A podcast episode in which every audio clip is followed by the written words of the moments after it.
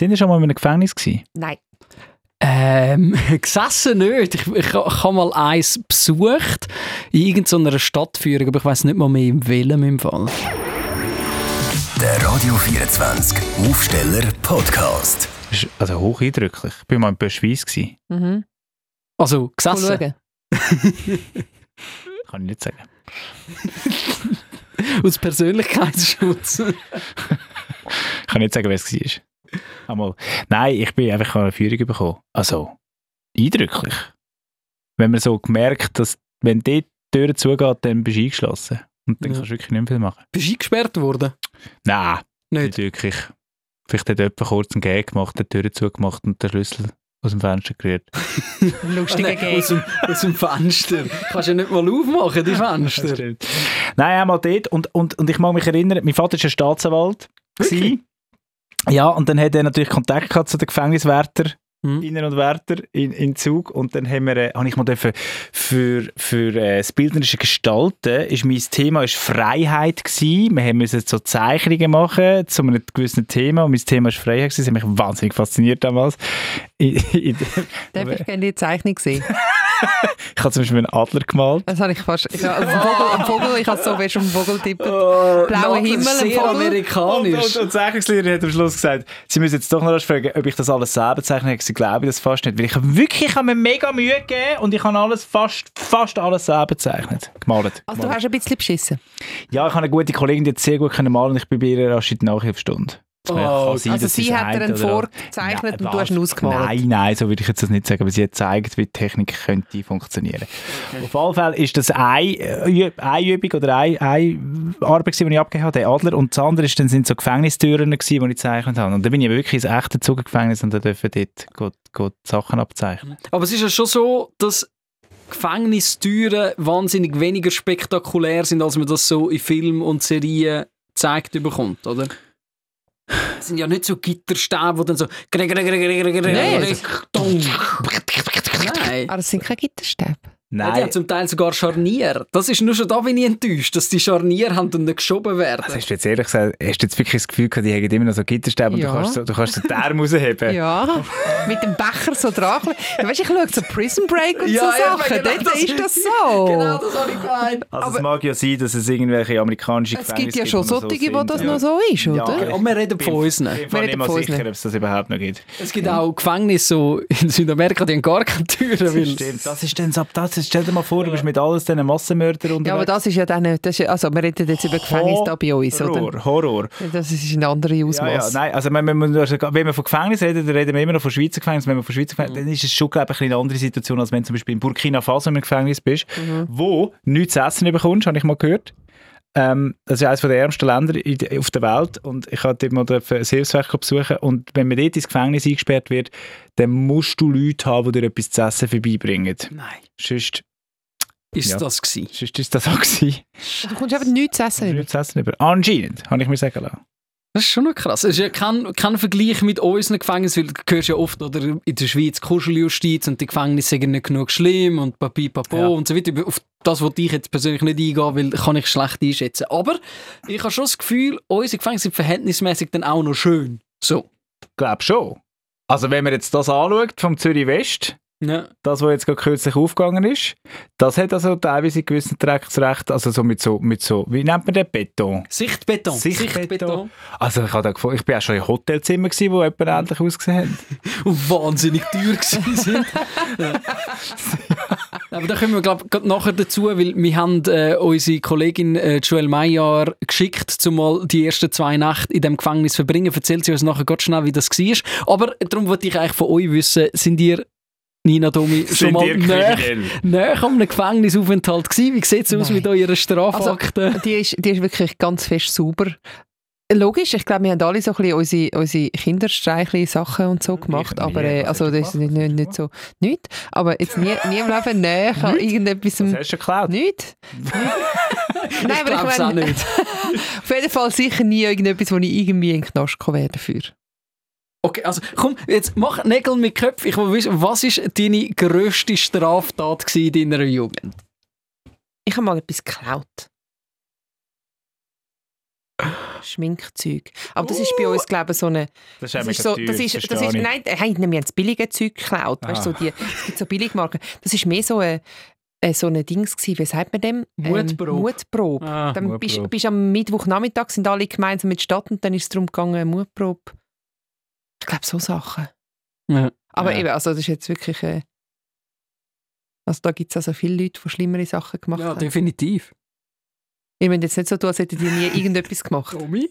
Ich überlege gerade. Ich überlege. Äh, ich muss glaube sagen, das Schlimmste, was ich mal gemacht habe, was ich selber finde, müsste eigentlich bestraft werden, aber als Kind kommt man dort meistens davon, ist wirklich so ein bisschen halt nicht fest, aber so Autos beschädigen oder nur schon mal so ein Ei an ein vorbeifahrendes Auto rühren. Das ist ja etwas, was du als Jugendlicher mal noch einen geilen Gag das findest. ist aber mega, mega gefährlich. Aber das und, überleistet dort noch Nach- nicht. Das überleistet eben noch nicht. Und im Nachhinein muss ich wirklich sagen, froh sein, dass ich das nur einmal gemacht habe.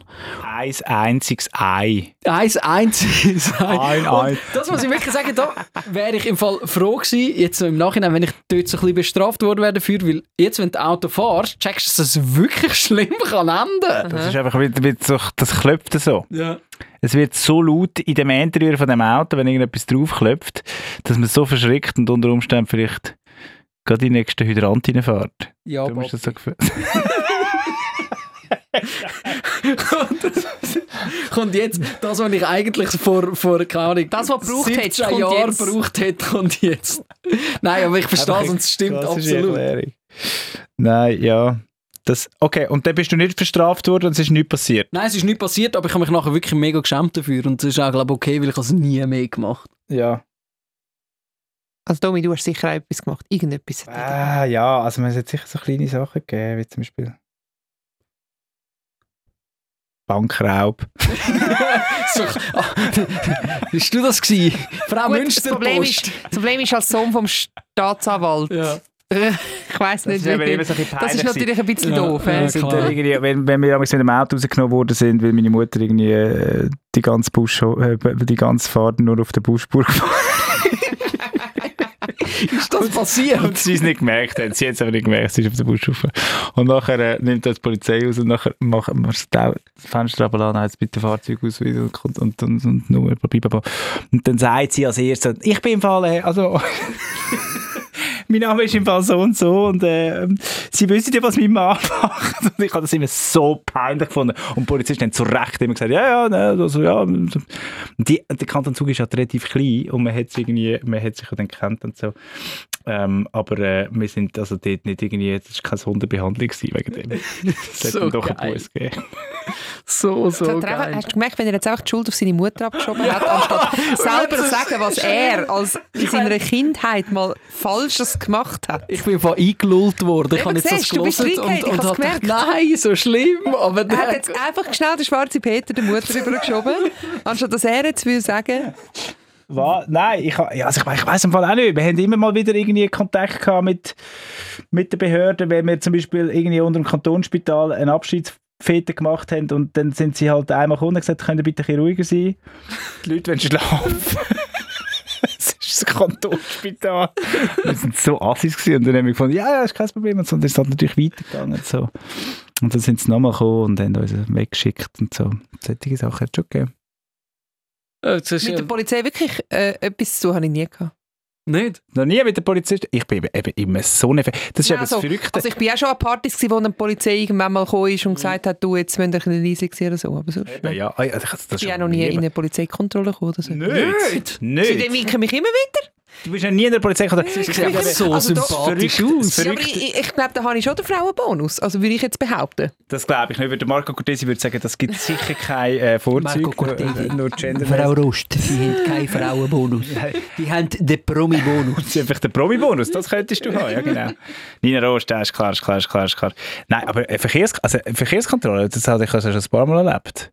Und einmal bin ich wirklich hure verschrocken, weil die mich so rausgenommen haben. Ich bin ja ganz normal gefahren und dann haben die mich so rausgenommen und dann habe ich alles mit zeigen und blasen und, und, und alles und so. Und am Schluss habe ich so gefunden, ich bin mir jetzt vorgekommen wie so ein Schwerverbrecher, gar nicht genau gewusst, was los ist. Und dann habe ich, haben sie gesagt, sie dürfen weiterfahren, Herr Wittmann. Und ich habe gesagt, danke vielmals, darf ich Ihnen noch kurz ein Feedback geben? Hast du das so vor mir? Wow. hat sie gesagt, ja, was ist denn das? Ich so, ja, ich habe jetzt einfach gefunden, ich sehe vor, ich sehe mich vorkommen wie ein Schwerverbrecher. Ich, wäre noch, ich hätte jetzt das noch geschätzt, wenn, wenn sie gesagt hätte, das ist eine ganz normale Straßenverkehrskontrolle. Das, ah, das haben wir ja gesagt. Und gesagt, ja, ich, also ich habe es nicht gehört. Und dann hat er gesagt, aber es ist nur ein Feedback, ich habe mich auch gerne Feedback. Ich habe jetzt ein bisschen Angst, nachdem ich jetzt da gesagt habe, dass ich noch nie in der Kontrolle bin, dass ich wahrscheinlich Jetzt zwei. Tage, heute, wenn ich heimfahre, Ja, also nächstes nehmen wir das wieder auf. Aber halt, stopp! Von wegen, Tommy, du bist noch nie in Kontakt mit der Polizei. Du hast einen Grosseinsatz von der Stapo ausgelöst. Das ist mir jetzt gerade wieder in den Sinn gekommen. Ja. ja, aber auch dort kann ich nicht viel dafür, muss ich an dieser Stelle sagen. Ich habe nur das gemacht, was der, wo der, wo der Staat verlangt von mir. Ich bin als obligatorischer Schütze und die Geschichte hast du schon hundertmal erzählt. Wahrscheinlich haben Sie sie ja schon hundertmal gehört.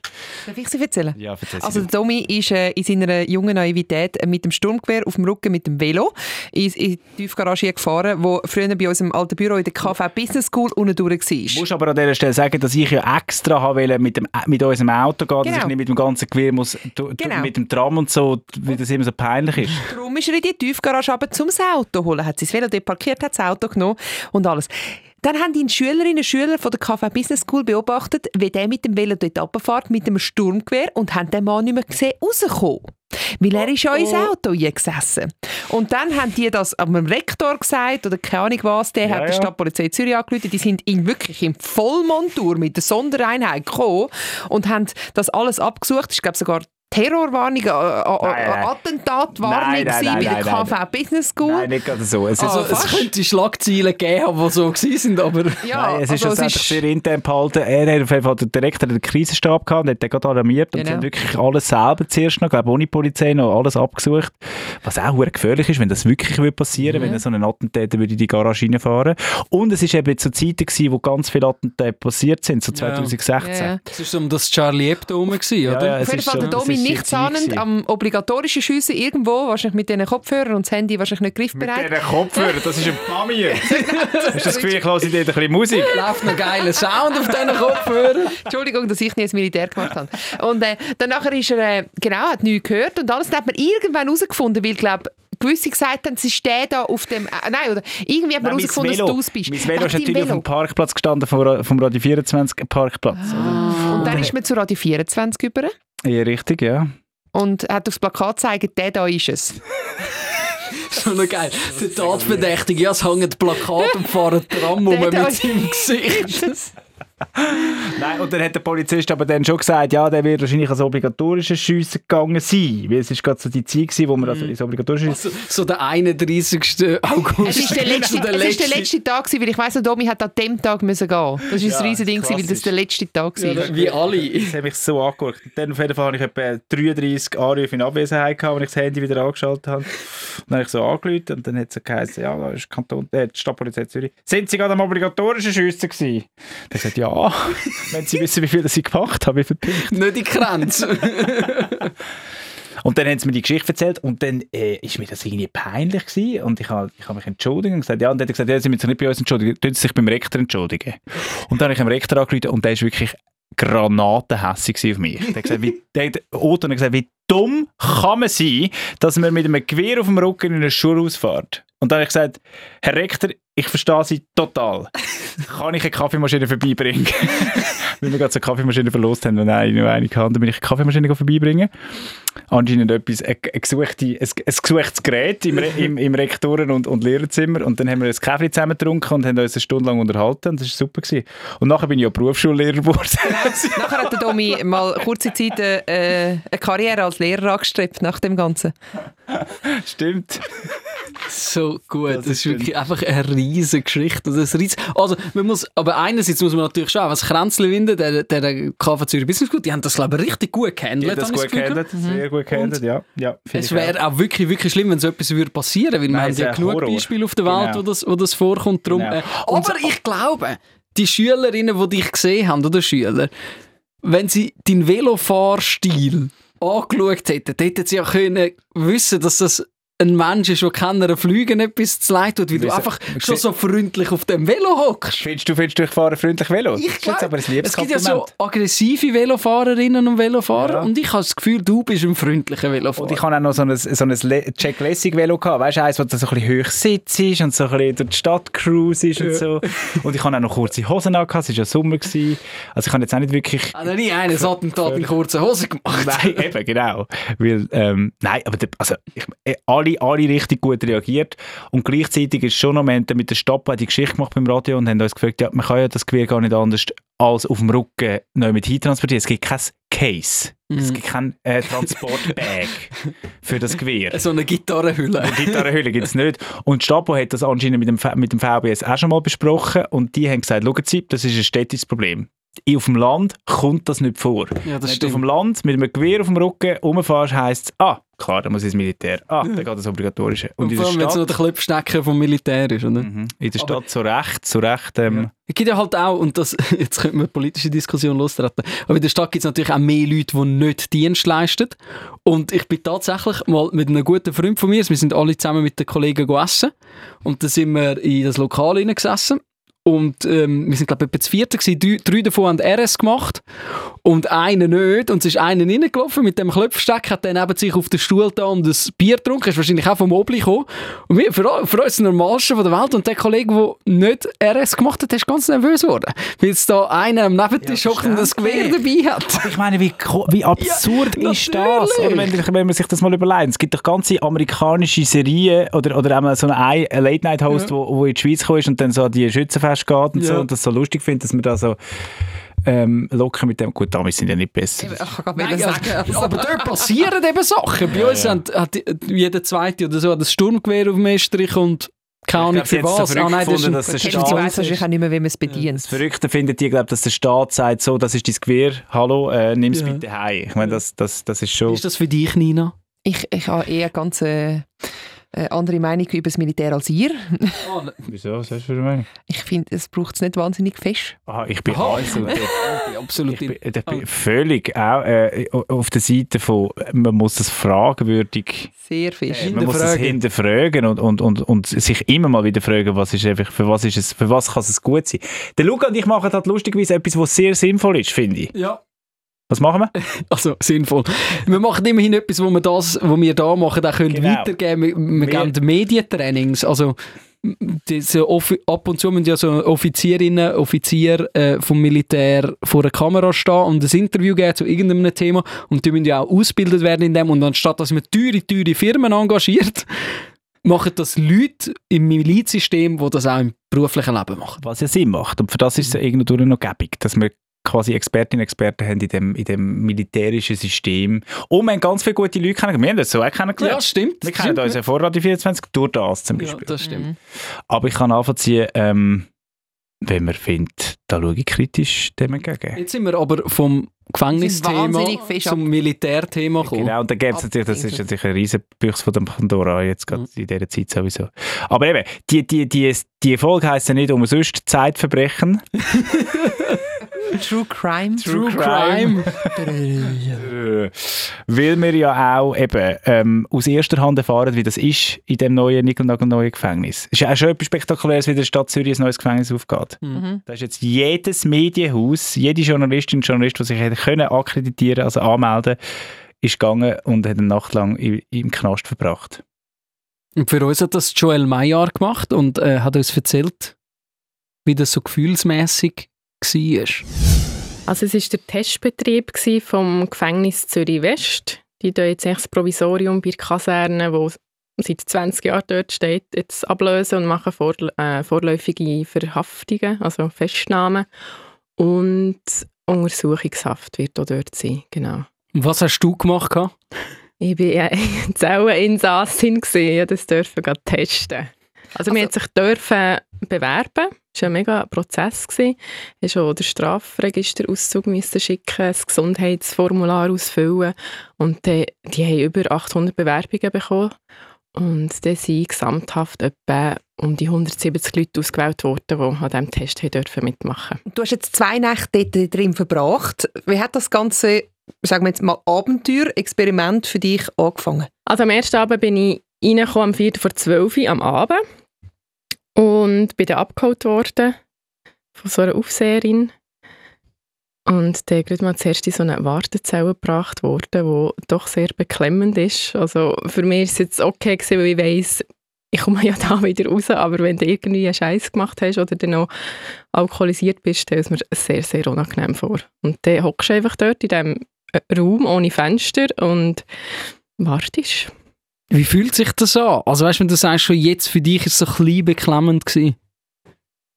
Also ich finde es wirklich vor allem das Zeitgefühl, das du nicht hast. Du hörst aussen schon gewisse Geräusche und du wartest eigentlich darauf, dass man jetzt zu dir irgendwie kommt, kann klopfen Und das finde ich sehr unangenehm. Also bei mir eben, wie gesagt, ist es eigentlich easy gewesen, weil ich nichts verbrochen habe.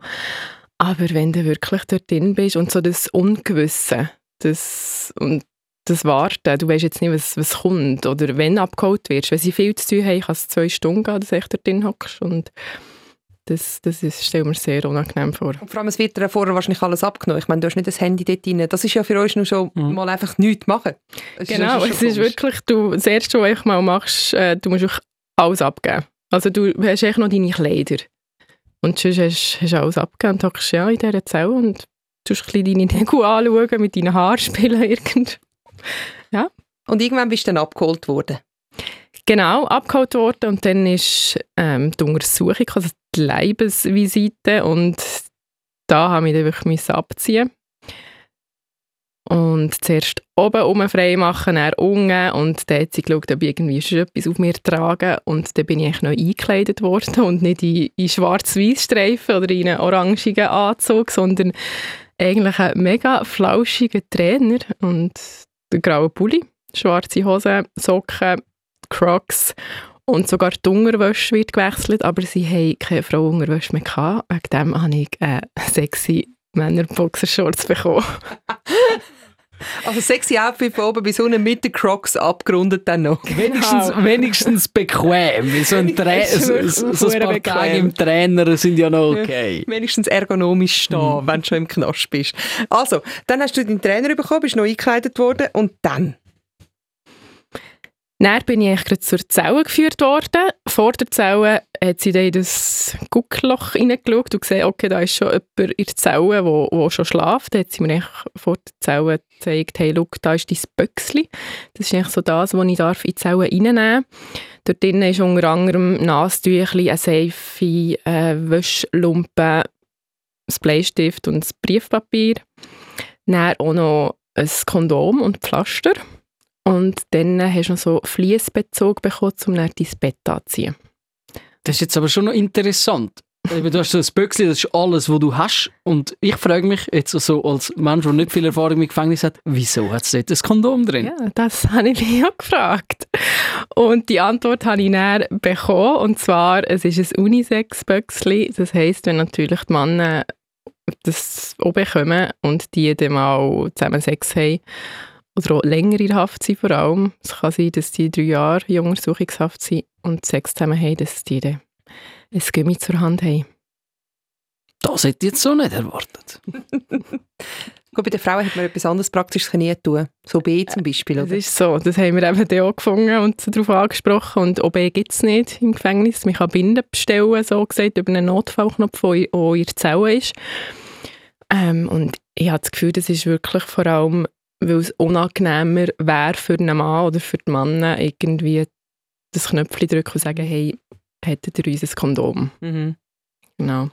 Und dann bist du vor dieser Zelle gestanden und sie hat dir wahrscheinlich, hat sie dir etwas gesagt über deine Zellengenossin? Das ist jetzt die und die und die hat das und das gemacht oder kommt man dann einfach in den Raum und hat keine Ahnung, wer die Person ist? Du kommst einfach rein und hast keine Ahnung, wer dort liegt und das habe ich sehr unangenehm gefunden. Also jetzt schon in dem Fall, obwohl ich weiss, sie hat ja gar nichts gemacht, aber sie sagen auch, sie tun halt einfach, es muss am Anfang schnell gehen und dann tust du einfach die Leute mal zusammen in eine und es kann einfach auch sein, dass du vielleicht mit jemandem in einer Zelle bist, den du gar nicht verstehst oder jemand, der drei Monate auf der Straße ist und extrem schmeckt und das ist einfach im Moment mal schnell so, bis sie andere Lösung finden. Und wegen dem, ich habe es schon nur komisch gefunden, wegen dem wollte man echt nicht vorstellen, wie es da ist, wenn, wenn wirklich weisst, hey, da liegt jetzt jemand und weisst nicht, hat jetzt der jemand ermordet oder ist jetzt, hat jetzt einfach irgendwie nur etwas Kleines geklaut? Und dann ist der Moment gekommen. Du liegst ins Bett, deine erste Nacht als Gefangene. Wie, hast du können einschlafen Hey, eigentlich recht gut, weil mittlerweile war es schon halb zwei am Morgen. Gewesen, also ich war recht auf der Fresse. Gewesen. bin dann wirklich so ein wie ein Ninja durch die Zellen durch, damit sie ja, nicht wach wird. Habe ich schnell die Zähne geputzt und bin ich ins Bett gelegen. Aber recht beschissen geschlafen, weil mir echt die Hüfte auffuhren weh weil das Bett echt bretschert ist. Also Sonst- nicht so der Komfort, wo man jetzt mehrere Wochen, Monate, Jahre will verbringen Nein, nein, also für mich nicht. Sonst hätte ich, glaube ich, gut geschlafen, aber ich bin immer wieder wach geworden, weil es so, weil es echt, ja, weh hat da. So wie wenn du im Flugzeug schlafst und dann irgendwann wachst du einfach auf, weil dir das Fudi so weh tut. Nicht? Genau. So ein bisschen über den Schmerz wahrscheinlich. So, jetzt nehmen wir uns noch ganz kurz mit den nächsten Tag. Du bist aufgestanden, bist wahrscheinlich geweckt worden und dann hat es zum Morgen gegeben. Ausschlafen geht nicht, oder? Nein, geht leider nicht. Auf das habe ich mich noch gefreut. Ich fange endlich mal wieder ein bisschen ausschlafen. Aber du wirst um 4 vor 7 wirst geweckt durch einen Lautsprecher. Dann sagen sie wirklich Tag, Datum und guten Morgen. Und dann etwa eine halbe Stunde später kommt schon zum Morgen. Es sind drei Schnittchen, also drei Stück Brot, die du kannst machen kannst, Instant Coffee. Und dann tust du einfach ein bisschen warten. Dann wirst du mal abgeholt zum gehen duschen. Dann kannst du dich frisch machen und dann äh, bekommst du wieder die gleichen Kleider, also auch keine neue Unterhose. Dann gehst du wieder in die Zelle, dann wartest du aufs Mittagessen. Nach dem Mittagessen wartest du wieder. Und dann kannst du am Nachmittag dann mal auf den Hof ah, Spaziergang. Also du wirst eingeladen, du musst nicht, du kannst gehen, wenn du willst. Habe ich natürlich gemacht. Und dort lernst du auch mal die anderen Insassinnen kennen. Habe ich sehr spannend gefunden. Dort oben hat es so zwei Ping-Pong-Tische, da haben wir einen Rundlauf gemacht. Und dann, ja, gehst du irgendwann wieder zurück in die Zelle und wartest eigentlich auch wieder aufs Essen, aufs Nachtessen. Also gegessen wird dann in der Zelle oder gehst du in eine Mensa? Nein, das wird dir wirklich in die Zelle reingebracht. Also es ist die Luke, die aufgeht und das Tablar wird reingeschoben. Und kein Wunsch beim Essen. Nein, es ist jetzt da, machen sie es vegetarisch, einfach weil es einfacher ist, genau. Und auch kein Nachschlag. Nein, da gibt es leider nichts. Und das habe ich dann auch gemerkt. Ich bin so eine Snackerin und so das zwischendurch Essen ist schon, hilft mir. Und jetzt da so die fixen Zeiten, wo aber dann auch rechte Abstände hast, da habe ich dann schon gemerkt, mit einem gewissen Hunger. Aber Dementsprechend bist du wahrscheinlich in der zweiten Nacht nicht mehr so ruhig eingeschlafen wegen dem Hunger. Eigentlich schon. Vielleicht war es das nicht machen gewesen, oder eben der Hunger gerade, Mhm. dass ich dann gleich so am halb elf geschlafen habe. Also am 10 Uhr ist sowieso Nachtruhe. Meine Mitinsassin ist dann am Nachmittag abgeholt worden. Die ist freigelassen worden und dann habe ich mir halt den Abend noch so ein bisschen habe ich noch ein Training gemacht, ich habe noch ein bisschen Fernsehen geschaut, ich habe irgendetwas bastelt und ja, Du hast im Fernsehen Zelle? genau. Ah, es hat im Fernsehen. Ja, es hat einen Fernseher Zelle und ohne Schweizer ähm, Sender. Das ist mir auch noch aufgefallen und dann habe ich auch nachher gefragt, wieso das, so ist. Und das ist eigentlich zum Schutz der Insassen, weil wenn jetzt irgendwie eine Nachricht würde kommen, hey, wir haben jemanden festgenommen, der irgendwie ein Kind missbraucht hat und er wird vielleicht noch ein Foto gezeigt, dass das die anderen Insassen sehen und dann er erkannt wird auf dem Hofspaziergang. Mhm. Wegen dem gibt es die Sender nicht. Jetzt liegst du in deiner zweiten Nacht in dieser Zelle im Bett. Wie geht es dir jetzt so psychisch? Wie, wie, wie drückt das, dass man weiß, man kann jetzt einfach nicht raus? Einen kurzen Moment habe ich im Fall das Gefühl, ich liege in einem Hotelzimmer, weil ich einfach das Essen bekommst ins Zimmer oder isst im Bett und schaust Fernsehen, wo kein Schweizer Fernsehen drauf hat.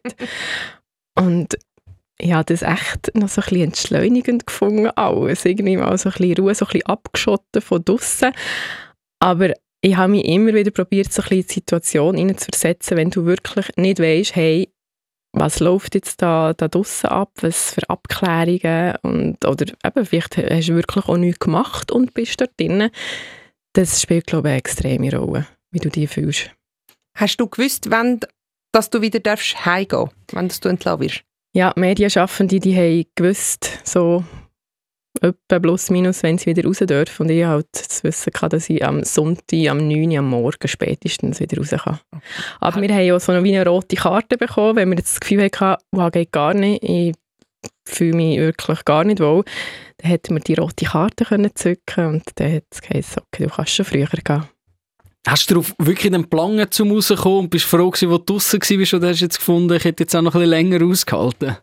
Ich hätte es, glaube ich, auch noch ein bisschen länger ausgehalten, muss ich sagen. Aber dann, am Schluss war es wirklich so ein bisschen das Warten. Gewesen. Ich glaube auch so ein bisschen zu wissen, okay, jetzt ist es Morgen wieder gekommen, dann am zweiten Morgen und ja, und dann weisst du, okay, jetzt langsam kommen sie da um zu sagen, hey, wir holen dich gleich, kannst mal dein Zeug packen, deine sieben Sachen vom Büchsli.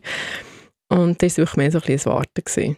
Und wer würde genau jetzt dort ankommen und genau die gleiche Behandlung haben wie du? Eigentlich alle, die irgendeine Straftat machen, also sei das von einem kleinen Diebstahl zu einem Mord oder einfach auch, wenn du gar nicht gross involviert bist. Es kann auch schnell gehen, dass du dort landest. Wenn jetzt du in einem Streit jemandem sagst, hey, ich bringe dich um und der fühlt sich von dir bedroht, dann kann der das in die Polizei sagen und dann wirst du schon nur festgenommen. Mhm. Aber das ist der Schritt nach der U-Haft oder die U-Haft hat es jetzt da Vorher. nichts zu tun? Nein, das ist der erste Schritt und nachher kommt die Und nachher- Untersuchungshaft. Okay, aber wenn Genau. du jetzt wirklich verurteilt wirst, dann kommst du nicht dort an, dann kommst du wieder noch mit anders an.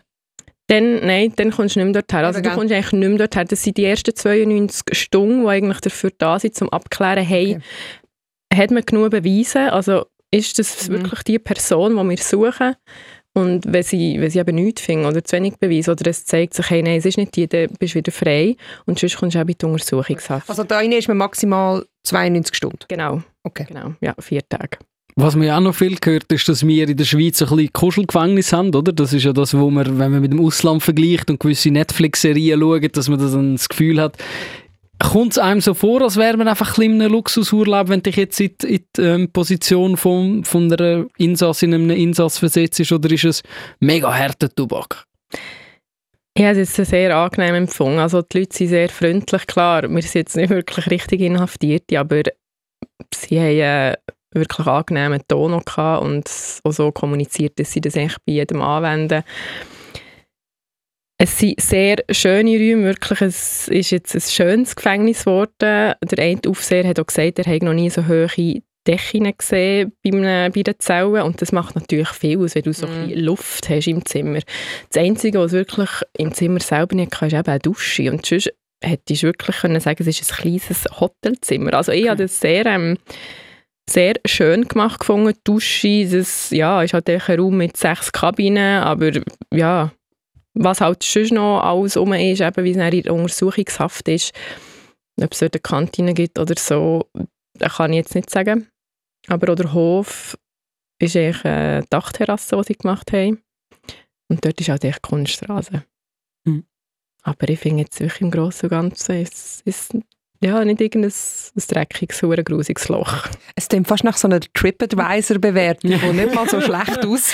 ja, ist, also weißt, sie sagen auch, dass es ist halt doch auch so, dass ähm, der eine oder andere, der vor allem auf der Straße lebt, im Winter halt irgend extra etwas Kleines klaut, dass er mal schnell ein paar Tage dort reinkommt.